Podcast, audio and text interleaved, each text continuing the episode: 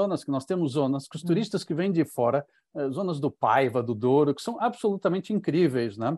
E o alojamento local tem essa capacidade e é onde já começou a acontecer na pandemia. Se for ver no nosso ranking de distrito, os que mais cresceram durante esse período foram quase todos do interior, enquanto Lisboa e Porto, Porto perdeu.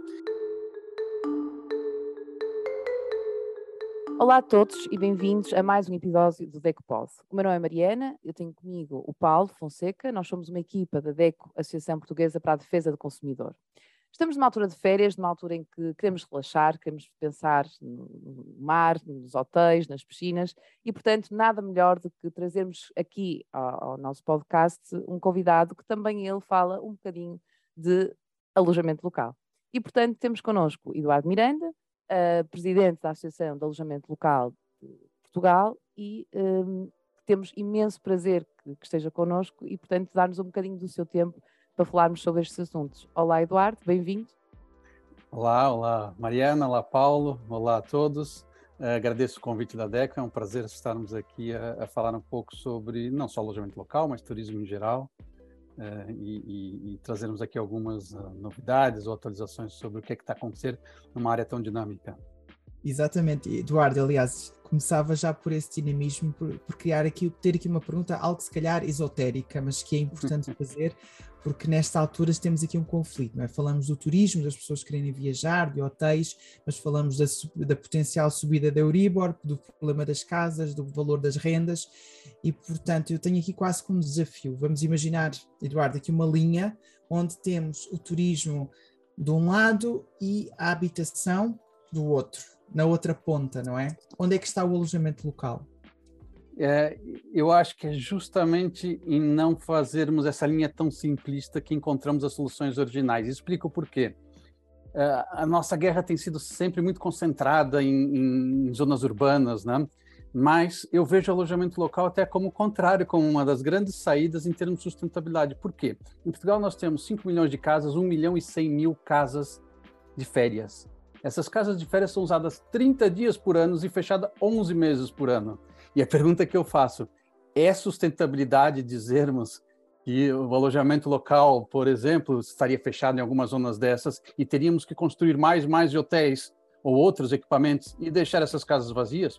Nas zonas urbanas, nós tivemos duas situações muito específicas, Lisboa e Porto, onde tínhamos muitas casas vazias. E, portanto, aqui o alojamento local tinha um papel para ajudar o desenvolvimento dessas zonas. Mas admito que, a partir de certo ponto, ponto que até nós estudamos e até aconselhamos, é preciso aí fazer uma gestão inteligente. E Portugal está a aprender muito nessa gestão inteligente, que é não é só proibir, mas é limitar o crescimento ou direcionar o crescimento para aquilo que é sustentável, ou seja, não retirar, por exemplo, inquilinos que, que estejam ali. Agora, enquanto há muitas casas, segundo habitação de férias, e usadas na região, o alojamento uhum. local pode ter um papel importante até nessa sustentabilidade.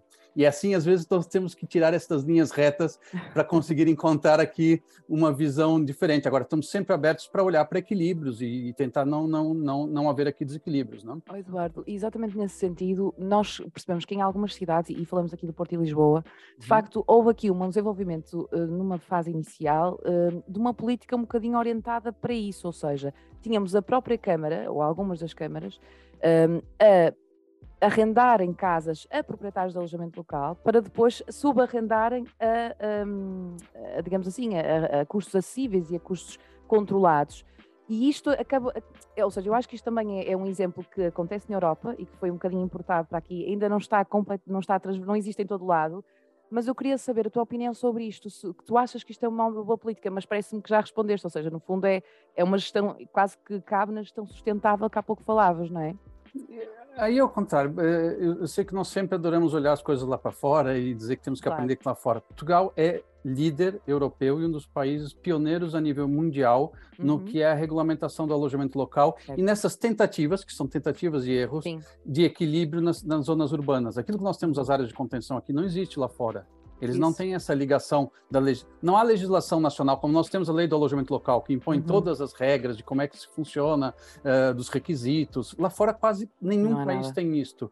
E nós inventamos aqui a história da área de contenção, quer dizer, tem certo. uma lei nacional que oficializa o alojamento local para pagar impostos, para ter regras, mas nas cidades vamos dar aqui um mecanismo para eles poderem fazer uma gestão em caso de zonas onde possa haver uma concentração grande, um crescimento rápido, ou que eles queiram equilibrar. Uhum. Isso é recente, agora é provável que haja uh, alguma revisão uh, disso, pois. mas é uma aprendizagem. Portugal está a ser observado pela Comissão Europeia, pelos meus países vizinhos. Eu faço parte da European Holiday Home Association, então todos à espera de ver o que é que Portugal faz, porque que é que apesar de estarmos sempre a dizer que temos que copiar, nós estamos muito à frente Mais dos outros frente. países que fizeram uma legislação que a gente chama de reativa, ou seja, uhum. reagiram com proibições municipais, mas sem pensar o todo, né? Portanto, aqui há muita coisa. Esse programa que foi feito em Lisboa e depois para o Porto, Isso. nós participamos com a Câmara. Uhum. A ideia era até na pandemia, até começou antes da pandemia. Isso, antes da pandemia, exatamente. Muita gente que queria já sair do alojamento local e a Câmara tentou falar: bom, então vamos tentar fazer um acordo aqui para trazer Isso. isto e mediar isto para dar uh, em arrendamento. Agora, depois só na prática é que se vê os obstáculos. Certo. O maior pois. deles aqui é que as pessoas têm medo de fazer acordos de longa duração com a Câmara. Não foi uma questão financeira. As pessoas proprietários, certo? Eduardo, proprietários, sejam de alojamento sim, local sim, sim, ou não. Ou seja, eh, pois. há sempre uma, uma o pé atrás, não é? Ou seja, Porque por causa do mercado. Estão sempre a mudar as regras e aquilo pois. que diziam é, bem, eu faço um contrato agora que até parece financeiramente interessante, até ajudaria, uhum. mas daqui a quatro anos, quando vier a próxima eleição, acaba o meu contrato, a Câmara vai ficar com a minha casa, não vai querer. E, portanto, eu vou perder minha... essa ideia de perder a casa, que são pequenos proprietários, né? Sim, sim, Ela é sim, sim. Diga, Paulo. Eduardo, eu, só, eu aproveitava, se calhar, esta ideia que estávamos estamos a centrar Lisboa e Porto, e Eduardo disseste muito bem há pouco que estamos a lidar com uma lógica de sustentabilidade e de focar também outras áreas. Se tivesses que aqui identificar ah, regiões em que há um potencial enorme para o alojamento local que não está a ser explorado, que zonas é que tu identificarias ou que regiões de Portugal é que poderiam ser identificadas? Ok. Bom, primeiro, um dado interessante. Alojamento local em Lisboa e Porto, que são centros urbanos, né, uhum. grandes, sérios, representa 30%. 70% do alojamento local está fora. A maior parte, é verdade, ainda no praia, ou seja, na, nas zonas costeiras, né? ou seja, aquelas segundas casas. Mas é. aonde é que cresceu na pandemia e que foi interessantíssimo? Ainda, em valores absolutos, não é grande, mas foi onde mais cresceu, no interior. E aí sim, o alojamento local tem tudo para se transformar no instrumento principal de levar o turismo de uma forma gradual, porque é pequeno, são pequenas unidades, né? Uhum. E para zonas dispersas, onde uhum. é que cresceu muito? Desde Castelo Branco até, sei lá, Vila Real, ou seja, toda a parte interior, né? Porque as pessoas quiseram se isolar Pois. E ao se isolarem, aprenderam e descobriram novas zonas, que nós temos zonas que os hum. turistas que vêm de fora, eh, zonas do Paiva, do Douro, que são absolutamente incríveis, né? E o alojamento local tem essa capacidade e é onde já começou a acontecer na pandemia. Se for ver no nosso ranking de distrito, os que mais cresceram durante esse período foram quase todos do interior, enquanto Lisboa e Porto, Porto perdeu. Então, pois. eu acho que aí, nestas zonas isoladas, e não é numa ou noutra cidade, é em todo o interior, que é fabuloso, mas sem ter grandes projetos de, de grande dimensão, porque tem um impacto muito grande. Né? Uhum, terras certo. do xisto em volta, além do turismo rural, né? ou seja, uhum. do espaço rural, o alojamento local é a base. Nas aldeias, aldeias mas... históricas todas, por exemplo, o, alojamento local é a base. Nós fizemos, o ano passado, um tour com jornalistas pelo, pelo interior, pelas aldeias históricas, em alojamento local, onde o proprietário ia receber, fazia a, a comida, ensinava a fazer pão, e, portanto, eu acho que é nestas zonas de interior, principalmente, que nós temos um potencial gigantesco, além das ilhas, a parte uhum. interior da Madeira e dos Açores. Eduardo, e eu se calhar só fazia aqui uma, também só uma pergunta. Um, a DEC, naturalmente, nós estamos sempre muito preocupados e para nós é, é uma premissa, não é? Os direitos dos consumidores, sobretudo a qualidade do serviço e há uma ideia de que quando o consumidor, um bocadinho cultural, procura um sítio, quer o quarto hotel, porquê? Porque conhece, já existe alguma informação, tem um conjunto de garantias. Quando chegamos ao alojamento local, muitas vezes aquilo que nós, o feedback que temos dos consumidores é que vão um pouco às escuras, não é? Portanto, não sabem o que é que vão encontrar. Temos diversos, diversas tipologias ou diversos tipos de alojamento local e sem prejuízo temos uma, uma legislação que já vem estabelecer aqui alguns requisitos o cumprimento ou não, isso é outra, é outra conversa, mas já temos aqui, há, portanto, alguns requisitos, mas vão sempre às escuras. O que é que é eu, eu, o modelo ideal daquilo que deve ser o alojamento local para um turista, para um consumidor? Muito bem. Primeiro, aqui foi uma coisa, mais uma vez está a ser copiada aqui, nós temos uma coisa que é interessante, é o Registro Nacional de Alojamento Local. Uhum. É público esse registro. E o número do alojamento local é obrigatório colocar em todos os anúncios. Dá uma pena pesadíssima para quem não certo. tiver isso nos anúncios. Isso permite o quê? Começarmos a separar o joio do trigo, ou seja, aquilo que é ilegal daquilo que é legal. Isso é importante, porque o legal Sim. é alvo de fiscalização, é alvo de regras, uhum. é, mesmo que não tenha fiscalização ideal, mas certo. quem entra na legalidade sabe que pode ter uma vistoria a qualquer momento, não? É, quem é o ilegal normalmente não tem nada disso. Né? E, portanto, esta é a primeira. E depois a parte do contributo, dos impostos e tudo mais. Né? Portanto, uhum. Esta é a primeira uh, parte importante. Para um consumidor, sempre que fizer uma reserva, uma pesquisa em alojamento local, garanta que no anúncio está o número do alojamento local, vá à base de dados, veja se a morada coincide, que é para ver se ninguém está usando sim, é, sim, sim, indevidamente, né?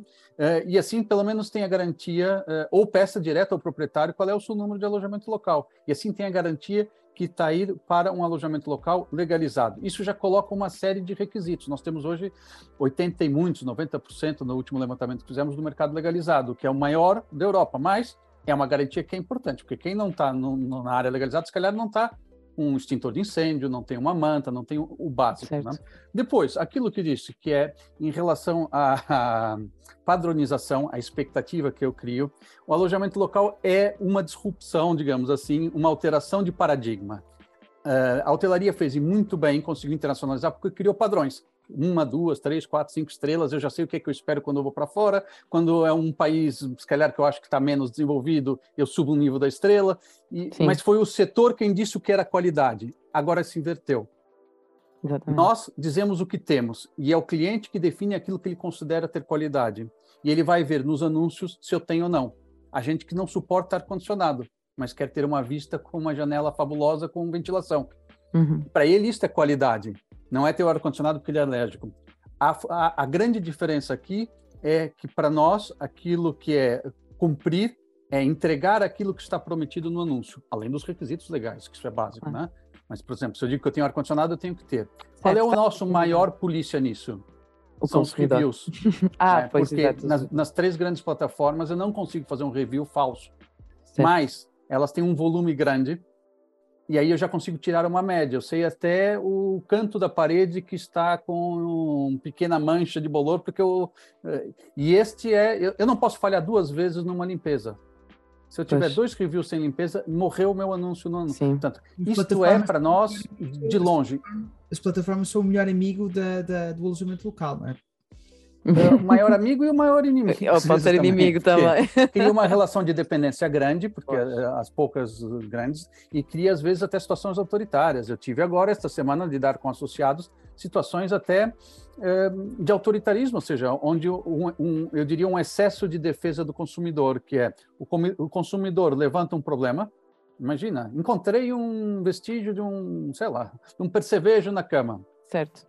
O, o proprietário não é contactado, Uhum. Né?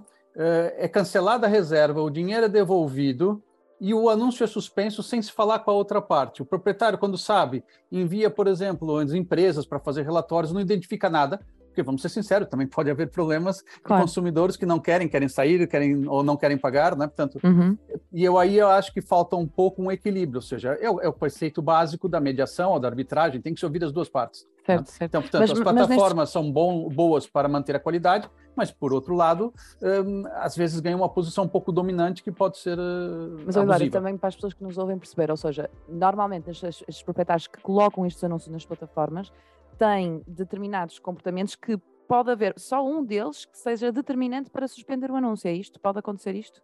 Ou seja, por parte, Exato. se houver uma, uma reclamação por parte do consumidor, e nesse momento, ideia... Nesse momento, algumas das plataformas elas estão tão mais vocacionadas para o cliente final, para o hóspede, sim, sim. de que às vezes esquecem os direitos dos próprios proprietários. No mínimo, o direito de dar o, a resposta, a, a resposta ou, ou, dizer se é verdade não. E a verdade é que, da mesma forma que há proprietários que se calhar não cumprem ou não têm, eh, não têm os princípios básicos, há alguns, com certeza, também há hóspedes que se aproveitam. E, portanto, certo. eu acho que em toda questão de consumidor, o fundamental é haver um sistema equilibrado eh, de, de, de mediação entre as partes. Então, nesse momento, algumas das plataformas, eu diria que o consumidor até, eles primeiro reagem contra o proprietário e a favor do consumidor para depois ver o que, é que realmente se passou. E, portanto, por um lado até é bom, porque o consumidor fica mais protegido e eles estão a fazer justamente por isso pela questão da expectativa, não, que isso... não é a mesma dos hotéis, que eu já tenho aqueles padrões, aqui certo, é, certo, é, certo, é mais... Certo, certo um americano que vem para cá, de Nova York, num prédio todo moderno, minimalista, e vai para a zona histórica, às vezes não é uma questão de ter sido enganado. A expectativa que ele tem é do que, que é um prédio, dele não ter um prédio com elevador. Estava lá escrito no anúncio, eu não li direito, mas fui enganado, nunca imaginei. Só uma coisa muito má, mas ele não, não se lembra que há 300 anos atrás não havia elevadores. E nós não claro. vamos destruir a zona antiga para construir o elevador. Não? Pois, no fundo, quase que se deveria criar aqui uma, um provedor específico para a mediação entre alojamento local e consumidor, não é? Quase. Porque, de é. facto, a realidade é diferente do empreendimento turístico normal, de um hotel, de um, do turismo normal, de uma atividade turística normal. É exatamente isso. Eh, e, e se calhar até, até nos está a dar aqui uma ideia, digo eu. Não, acho que nós estamos a conversar até com empresas, eh, com empresas, com, com, com entidades que fazem arbitragem e mediação, quase tudo se resolve na mediação, estamos a falar. Certo. Era ótimo envolver a DEC também. Infelizmente, o nível de conflito não é tão grande. Quem okay. acaba por gerir esses conflitos são essencialmente as plataformas.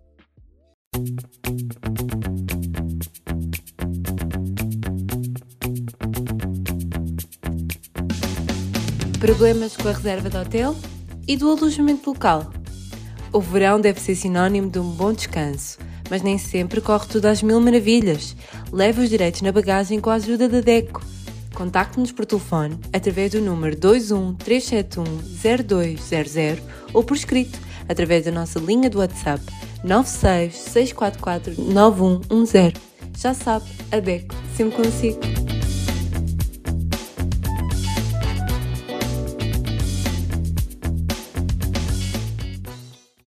Para nós é muito importante e o consumidor sente essa necessidade de, que, de se aproximar mais dos próprios proprietários do alojamento local.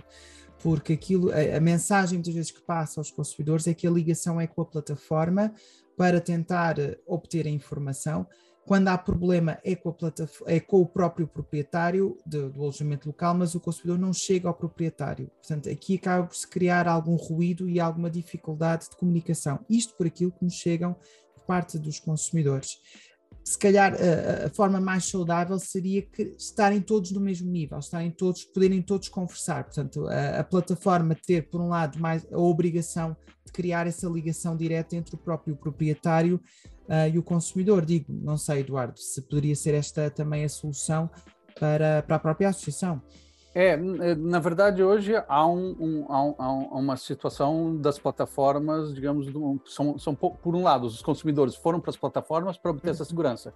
Quando eu vou para algumas plataformas, está incluído na reserva eh, seguros, está incluído, pronto, uma série de coisas. Não sei se sabem, no alojamento local também, um dos poucos países onde existe um seguro é o seguro uhum. de responsabilidade civil, que é sim, nossa sim, atividade, sim. de danos causados ao, ao, ao, ao hóspede e aos vizinhos também.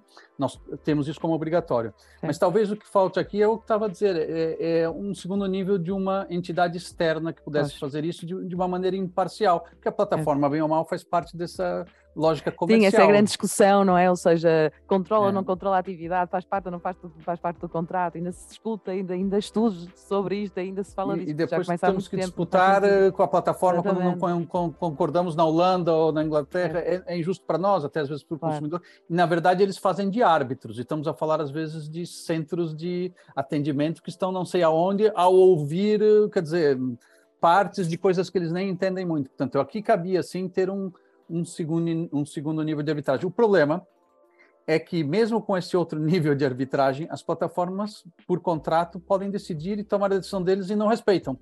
E é esse, esse, diálogo que nós precisamos ter aqui com as plataformas também e ganhar algum peso para que se aceite uma situação de mediação, uma situação de, de, de arbitragem, por exemplo, porque eles não querem usar o nosso foro, eles querem pois, usar o foro é, deles. Exatamente. É um mercado selvagem no que diz respeito às plataformas, isto também acaba por ser no geral, eh, quando falamos em plataformas como Airbnb, como, até mesmo como Booking, que vão surgindo e que estão completamente à margem quer seja pela sede, nos países onde têm, estão desreguladas, estão selvagens, estamos todos dependentes delas ou não?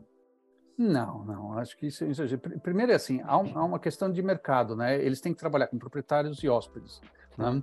Quando eles abusam demasiado numa parte, eles também perdem uma parte importante do negócio. Com a Airbnb, por exemplo, eles tiveram em risco de perder muitos dos proprietários que tomaram decisões muito arbitrárias, uh, uh, sem conversar com a outra parte, em favor, nesse caso, aos uh, dos, dos, do, do, dos hóspedes, dos consumidores, né? mais unilaterais. Portanto, uhum. eu não diria que é uma coisa selvagem, nada, é nada disso. Eles tentam fazer um equilíbrio muitas vezes. Mas uh, é difícil ouvir muitas vezes, porque são cento e não sei quantos países, cada um com a sua lógica, a sua cultura, uh, perfis diferentes proprietários disso. Então, às vezes, eles acham que estão a fazer aquilo em nome de todos, mas não estão. Portanto, acho que falta o quê? Mecanismos de diálogo. Mecanismos de diálogo, onde não é fácil conversar com a cúpula de uma, de uma empresa claro. dessas. Claro. Nós temos ótima relação como associação com a Booking, com a HomeAway, a Airbnb também temos uh, alguma mas relação. A mediação mas, é mais difícil. Mas o proprietário acho. normal, quer dizer, é. nós com nossos associados tentamos fazer essa intermediação e conseguimos, e há, e há muitas vezes bom senso. Uh, mas era preciso ser aqui haver coisas mais acessíveis, digamos assim. Uh, Eu acho que a dificuldade pode estar no facto de, de, exatamente daquilo, daquilo que há pouco falávamos, de as próprias plataformas não se considerarem, e por reserva, ou seja, não considerem que fazem parte do contrato. E, portanto, como não fazem parte do contrato, no fundo elas próprias assumem-se como entidade externa válida e legítima para resolver um determinado conflito. Mas, na verdade, aos olhos do consumidor, isso não acontece. Uh, a, a plataforma faz parte do contrato, porque ele não vê o proprietário, ele vê a plataforma.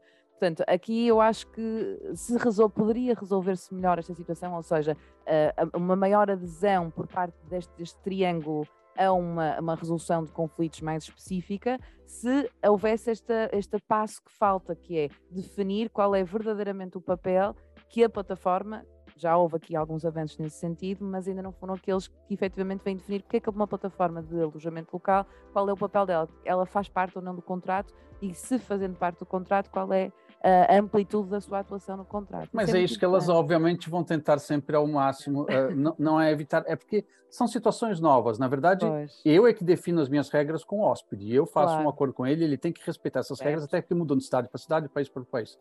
E eu tenho um acordo com a plataforma. O que acontece é que, em algumas situações, o, o acordo que eu tenho com a plataforma sobrepõe ao meu acordo e ela tem poder de decisão né? Ou seja, não é ela o intermediário, nós fizemos diretamente, mas ela tem cláusulas que dizem, em certas situações, nós passamos por cima disso tudo que vocês combinaram. Portanto, esta parte de clarificação, porque eu também acho que eles não são intermediários. No final das contas, no momento que a reserva é feita, eu falo direto com o meu hóspede.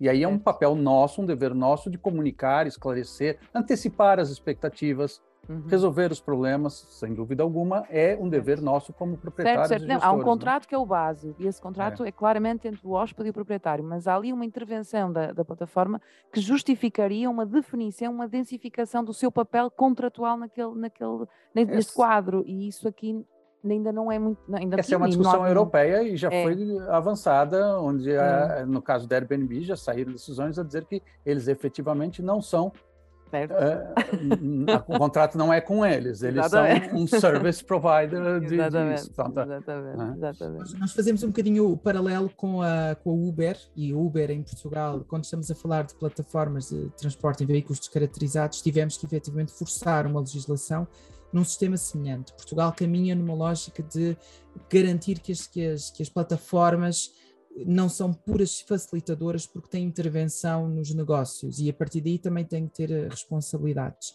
Mas eu fazia aqui só, agora mudava aqui o disco para uma Vamos última lá. pergunta da minha parte, talvez um bocadinho controversa, que é a pergunta de tentarmos perceber se o alojamento local deve estar virado por uma lógica mais isolada ou se é possível o apartamento do vizinho ter alojamento local e eu não gosto de turistas, tenho que conviver com isso. Como é que a associação, como é que vemos isto no futuro, até pensando já efetivamente no atual acórdão que existe, portanto, como é que vamos ver isto no futuro?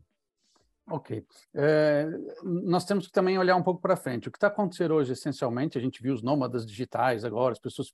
É uma enorme mobilidade e uma forma completamente de, diferente de se ver o que, que é isso da convivência e da habitação. Hoje eu sou um habitante permanente, depois arranjo um trabalho três meses, a minha casa fica livre aqui, eu se calhar preciso rentabilizar, senão eu perco a casa aqui quando estou trabalhando lá fora. Tem gente a trabalhar aqui durante dois, três meses, ele é permanente ou não é permanente, portanto, Aquilo que nós uh, vemos no alojamento local é que um dos aspectos aqui importantes é esta convivência uh, em uh, uma vida normal, ou seja, de prédios. O que nós temos o dever e a obrigação é respeitar isto. Né? Portanto, aquilo que nós estamos a trabalhar para não é densificar, mas resolver os problemas reais e efetivos é quais são os mecanismos que ainda falta. Portugal evoluiu, criou aquela figura da oposição, ou seja, quando uhum, há um problema sim. concreto, o condomínio pode pedir o cancelamento. O que nós queremos olhar é há coisas que podemos melhorar nisso, porque aí eu estou trabalhar quando há efetivamente problemas de convivência. Né? E aí somos os primeiros a dizer, ok, vamos analisar isso, por sistemas de monitorização, se for até de ruído, olhar para formas, e em última instância a Câmara uh, uh, pode uh, criar, cancelar o, o registro. Né? Portanto, podemos melhorar e, e, ver o que é que, isso é recente, né? o que é que sim, sim, ainda sim. falta para os condomínios, digamos assim. Que... Outra coisa é a questão do acórdão o, o acórdão abre uma outra situação, quer dizer assim, eu não tenho problema nenhum, nem preciso ter problema nenhum, eu só não quero aquela gente aqui. Isso abre um precedente complicado, Muito porque grande. aí eu estou trabalhando numa base do pré-conceito, no sentido de uma ideia pré-concebida que aquilo não serve para cá sem sequer ter né? Uh, porque eu, eu posso ter no alojamento local nômades digitais, que estão lá 3, 4, 5 meses, é não há limite de 30 dias. E vão dizer que é incompatível por natureza, não é. Portanto, o que nós acreditamos aqui é que a lei vai ter que ser clarificada. Não teve grande impacto ainda prático o acordo. Pois. Okay. Não teve impacto. Nós queríamos saber isso também, se havia aqui Porque os tribunais, impacto, é? na verdade, qualquer condomínio, o condomínio já podia antes, já fazia, se achasse certo. entrar Agora tem que a maior probabilidade Eduardo. de ganhar, que é diferente. É, é né? isso, as pessoas às vezes confundem é. e achavam agora é um acórdão uniformizador de jurisprudência, portanto tem validade legal. Não tem. Não agora, tem nenhuma. É, determina uma orientação e de facto Exato. as pessoas claro. vão poder, não é? Vamos ter um alojamento local então mais orientado quando estamos a falar de uh, frações habitacionais, em que estivesse mais ligado a um tipo de turista que não fosse aquele turista que está sempre a bater a porta todos os dias, ou seja, há uma mudança contínua dia a dia, pudéssemos ter aí nesses, nesses locais, essas habitações, alojamentos locais para pessoas que vão passar mais tempo, há uma diferente tipologia ou perfil do próprio, do próprio turista. Podemos começar a criar, a desenhar esse tipo de orientações ou isso é impossível? Eu, eu acho que toda vez que numa área tão dinâmica, ainda mais que está crescendo essa mobilidade, tem gente a ficar um mês, três semanas, três dias, três meses. Toda vez que eu quero fechar, eu acabo piorando o quadro regulamentar e acabo criando situações impossíveis depois de gerir. Por quê? E estou a partir muitas vezes de questões preconceitos, porque se eu tiver um turista, um, um hóspede meu, que fique três meses, e alguém que não saiba respeitar, obviamente a responsabilidade é minha de agir de imediato, mas ele vai causar muito mais problema se eu tiver três ou quatro que fiquem três dias só, ou que no azar desses uh, dois anos que eu tenha vários, que fiquem só três dias. É a mesma coisa com o inquilino. Se eu tiver um inquilino que não respeita, eu tenho um problema para o resto da vida, um, dois, três, quatro anos. Um inquilino de passagem, dois, três dias que não respeite, é um problema grave, mas é um problema de três dias. Agora, achar que todos os turistas que vêm para cá de três ou quatro dias não são respeitadores, não. O que nós temos que olhar é o que é que não está a ser, qual é que está a ser o problema efetivo, e vamos então criar aqui mecanismos para os vizinhos, para os condomínios, densificar, é a tal história, né? Na, na lei, se preciso, mas olhando já com base em coisas concretas que estão acontecendo. Ah, não, agora, por exemplo, se tivesse dois ou três vizinhos, não tinham maioria no condomínio e não tinham condições de reagir com oposição à Câmara. Ok, vamos tentar encontrar aqui uma outra solução para isso. Reforçar ah, a haver barulhos. Muito bem, vamos entrar num processo onde a Câmara pode exigir que haja, para essas situações de, de, de, já de reclamação, quase pedido de oposição, que haja uma monitorização de dois, três, quatro meses de ruído e que haja um serviço qualquer, estamos até montar um serviço desses, né? Uh, uh, de, de, de, atendimento imediato, né? tipo aquelas de, de, de segurança, certo, onde certo, o vizinho certo, liga, alguém liga que tem um problema e meia hora está alguém lá, está alguém lá para verificar isso, porque isso é outra parte, né? Uh, ou tá ligar, ou overlap. Portanto, eu acho que aqui muita coisa para melhorar e estamos à frente, mas sempre trabalhando em, em problemas e resolver problemas reais. Uhum. E não criando visões antecipadas, porque no mundo que está a mudar tanto, tanta mobilidade, que a gente precisa dessa mobilidade. Veja o, o alojamento local na pandemia. 2.200 alojamentos locais deixaram de ser alojamento local em Lisboa e mais mil estavam no Porto. Como o mercado se adaptou rápido e voltou para a habitação. Agora eu pergunto, quantos hotéis vocês conhecem que deixaram de ser hotel e viraram habitação? Essa flexibilidade é importante. O alojamento local, eu tenho mil e não sei quantos em Lisboa que se direcionaram para o mercado de midterm, que é o mercado de três, quatro, cinco, seis meses, que era uma falta enorme para os uhum. nômadas digitais. Então, acolher os nômadas digitais. Não havia solução. Essa flexibilidade também do alojamento local é importante. Toda é vez que eu importante. quero colocar as coisas só em caixinhas, nesse prédio só fica este, só fica a partir do terceiro andar, só se forem uh, uh, famílias simpáticas uh, com, com filhos acima Podemos dos 10 anos. Podemos estar a matar uma oportunidade, não é? Podemos e que venham do norte aqui. da Europa, porque, pronto, certo. de outras zonas eu não sei quais são os hábitos culturais deles, né? Eu não, sou administrador... a encerrar oportunidades, desculpa interromper, mas é podemos estar mesmo a encerrar oportunidades e isso é aqui a chave sempre esta, e a DEC é muito defensor disso, é o equilíbrio. É isso que é importante aqui defender, o equilíbrio desde que sejam salvaguardados os direitos que estão aqui das duas partes, não é? Seja do proprietário, seja do hóspede até seja do, do, do próprio vizinho como direito à habitação. Eduardo, agora, eh, para finalizar a nossa conversa, é, um, é uma pena, porque temos mesmo que a terminar, uh, porque está a ser um gosto falar contigo, mas uh, nós temos sempre uma pergunta final para os nossos convidados, que está relacionada aqui com a atividade da DECO e que a DECO ainda pode fazer, e nós queríamos então a tua opinião para saber o que é que a DECO pode fazer para reforçar a confiança do turismo em Portugal. Muito bem, já vamos pegar naquilo que estávamos aqui a, a falar, por exemplo, uma área que seria interessante a DECO poderia fazer um estudo, um levantamento que vocês fazem, uhum. da utilização das principais plataformas para ver a nível de transparência, eh, a nível de mecanismos de reação por parte dos hóspedes e dos uhum. proprietários, uhum. Eh, transparência nos preços, na forma de apresentar os preços, por exemplo, se uh, na transparência se há local para apresentar o número do registro de alojamento local, está visível ou não. É. Né? Isso era um, era um comparativo interessante e que serviria de guia para, no fundo, eh, empurrar um, um, uma parte, digamos assim, a melhorar uma parte que tem um papel fundamental aqui no, no, no mercado. Diria que é isso.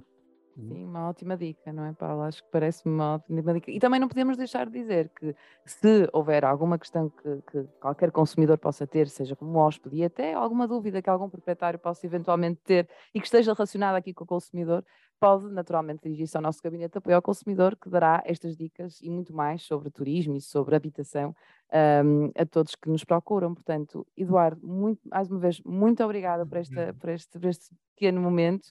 Uh, tenho a certeza que nos vamos encontrar mais vezes um, e, e, pronto, espero que também tenha sido bom também ver um bocadinho este lado também da, da, da, DEC e da defesa do consumidor em, em, particular. Muito bem, obrigado pelo convite. Espero que sim, que voltemos aqui não só a nos ver, mas a, se calhar a trabalhar em conjunto em alguns desses projetos. E, e, e é sempre um, um gosto enorme trabalhar com a DEC. Parabéns pelo trabalho que fazem. Obrigada.